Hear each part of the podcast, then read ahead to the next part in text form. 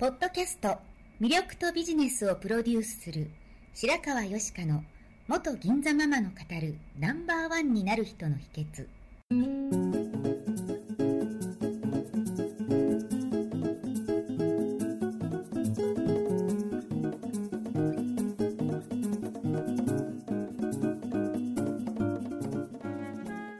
外資系企業の OL から銀座のナンバーワンホステスそしてママに。12年間にわたって多くのお客様や従業員の心理成長に関わり人の本質的な魅力や能力を引き出し業績アップにつながるコーチングを行ってきました。内面世界のケアと外側の世界へのアプローチの両輪でナンバーワンの輝きを放っていく方法を白川よしかがさまざまな角度からお伝えしていきます。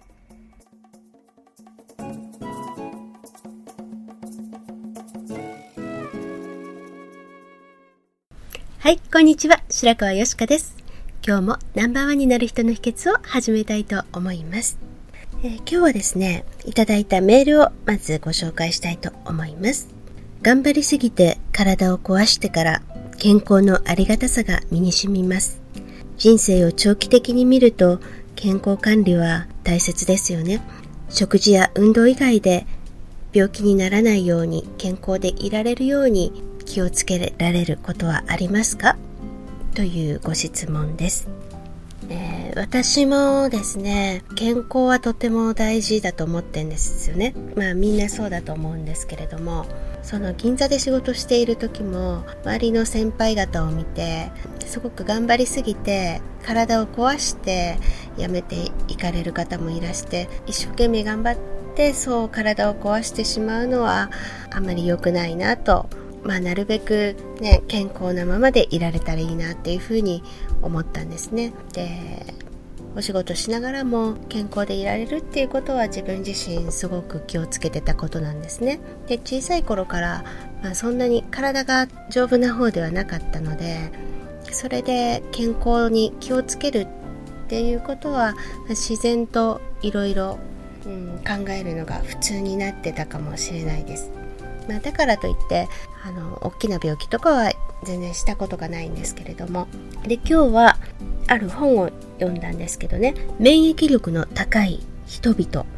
という本をご紹介したいと思います、えーその中で著者のヘンリー・ドレイヤーさんという方が著名な人や健康な人には7つの性格特性があるというふうに述べてます。それをご紹介したいと思います。えー7つですね。1つ目が、例えば、疲労感や怒り、悲しみなどを感じて辛い時も、嬉しい時も、心と体が発するシグナルに敏感である。2番目が、秘密やトラウマとなっている出来事や自分の気持ちを飲み込み、内に秘めてしまうのではなく、他人に打ち明ける能力と自信がある。3つ目は、健康な人には3つの C がある。それは自分の健康と生活の質をコントロールできているという感覚。コントロールの C ですね。仕事や人間関係への積極的な関わり。コミットメント。そして、ストレスを嫌なものではなく挑戦すべき課題、チャレンジだと考える能力だ。4つ目が自分の要望や気持ちを適切な形で主張できる。5つ目が不満感を秘めた権力によるのではなく無条件の愛情に基づいた人間関係を築くことができること。6つ目が利他的な気持ちで人を助け人のために何かしようとすること。7つ目が自分の感情を率直に見つめ自分が持っている異なる様々な面を良いところも悪いところも含めて見つけようとし問題に直面したり失敗したりした時に頼れる内面的な強さを身につけたいと考えという7つなんですね。この1つ目ですね。心と体が発するシグナルに敏感であること。例えばあのすごく我慢をしがちな人とか頑張りすぎてしまう人って心が SOS を出してたりそれが体に何か症状として出てきたりするのにあまり気がつかないとかあえて見ないようにしてる無意識で見ないようにしてる感じないようにしてるっていうことがあるかと思うんですけれどもなるべく自分で自分の心の様子とか体の様子からあこれはちょっとおかしいなとかあこれはいい感じだなって感じる能力を身につけておくことって大事だと思うんですよね。その本当に病気になってお医者様にかからなければならない手前で自分で気づけて少し休む時間を長くするとか少し気分転換をするとか自分でできることってあると思うので心と体が発するシグナルに敏感であることってとっても大事だと思いますね。で2番目ですが自分の気持ちを自分の中に閉じ込めて飲み込んでしまうのではなくて他人に打ち明ける能力と自信があるこれは打ち明ける人間関係があるっていうことと打ち明けることで他人からあの批判されたり受け入れられないっていう恐怖を持って自分に閉じこもってしまうのではなくて自己開示することがちゃんとできるってことですよね。で3つ目の健康な人の3つの C コントロール。自分がコントロールできているっていう感覚とコミットメントがあることとチャレンジできる能力。やはり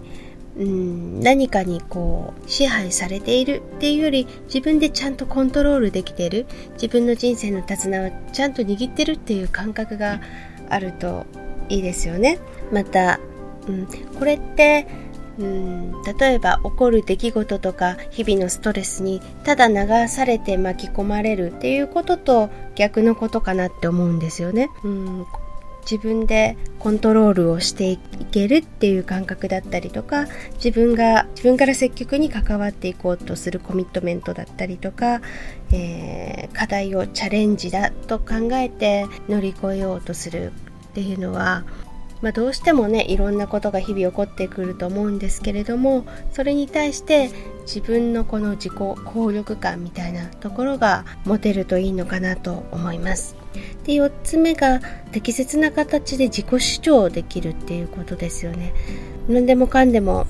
あの周りに合わせてしまって本当にしたいことができなかったりするとやっぱりそれはストレスになってしまいますよね。自分の思いとか感情をただ爆発させるのではなくて客観的に見てそれを客観的に、えー、人に伝わる形で伝えるっていうことですね。で5番目の権力によるのではなく無条件の愛情に基づいた人間関係を築くことができる。うん上司だからとか親だからとか彼氏とか彼女に嫌われたくないからとか怖いからとかそういうことではなくて無条件の愛情に基づいた安心できる人間関係があるかっていうことですよね。良好な人間関係は本当人の免疫力を上げるっていうデータが出てるんですよね。で6つ目の利他的な気持ちで人を助け人のために何かしようとすること。人のために何かしよう